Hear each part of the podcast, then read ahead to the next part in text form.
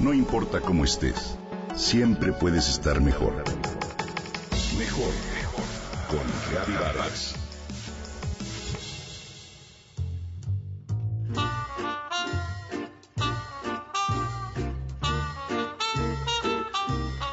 Los hay delgados y gruesos, abundantes y escasos, rizados y lacios, rubios, negros, rojizos y blancos. Cada cabeza es un mundo y cada cabello también. El cabello es uno de los elementos que nos da identidad. ¿Te has puesto a pensar de qué dependen sus características? Te invito a conocer algunos datos interesantes sobre su química y su historia. Químicamente el cabello se forma por largas cadenas de proteínas, la más importante de las cuales se llama queratina. Seguramente has escuchado esta palabra en los anuncios de shampoos, pero ¿sabes lo que es? Es una proteína fibrosa que no es soluble en el agua.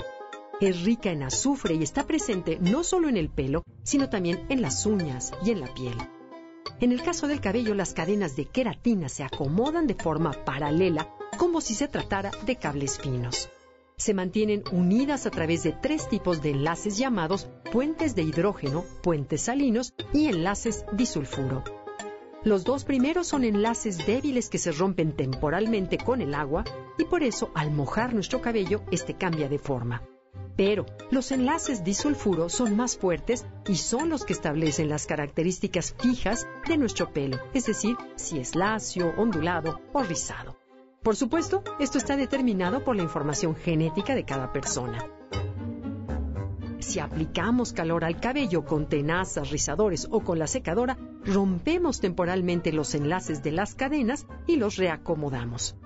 Y si este proceso de ruptura se hace a través de productos químicos, el reacomodo de las cadenas de queratina se vuelve permanente y se mantiene hasta que el cabello vuelve a crecer.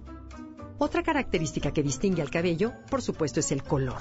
Este se da por la variación en la cantidad de melanina, un pigmento que contiene el pelo y se divide en dos tipos, la eumelanina y la feomelanina.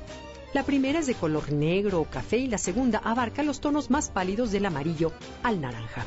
Nuestra genética determina qué cantidad tenemos de cada una de ellas y por lo tanto el color de nuestro cabello. Las canas, por su parte, son cabellos que debido a la edad o algún otro proceso han perdido su contenido de melanina. La limpieza del cabello también se relaciona con un factor químico, el pH del shampoo y el enjuague. Un adecuado balance en la acidez y la alcalinidad de estos productos nos dará un cabello limpio, mas no reseco. Por cierto, ¿sabías que la palabra shampoo viene del nombre de un antiguo masaje hindú para el cuero cabelludo? El cuidado del cabello tiene una historia muy larga. Uno de los objetos más antiguos del mundo son los peines. Esos peines que se fabricaron desde tiempos remotos con todo tipo de materiales como concha, hueso, madera y metal. Los tintes se conocieron en el Egipto de los faraones y los arqueólogos han encontrado restos de ellos en el cabello de las momias. El significado del peinado también ha sido importante y en el México prehispánico, por ejemplo, las mujeres casadas debían usar un peinado recogido muy diferente al de las solteras. Te invito a que conozcas tu cabello y a que lleves una buena relación con él. Aprecia sus cualidades y encuentra los peinados y arreglos más adecuados a su forma y color. Cada cabeza es un mundo.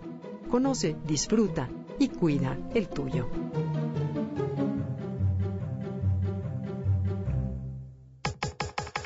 Comenta y comparte a través de Twitter.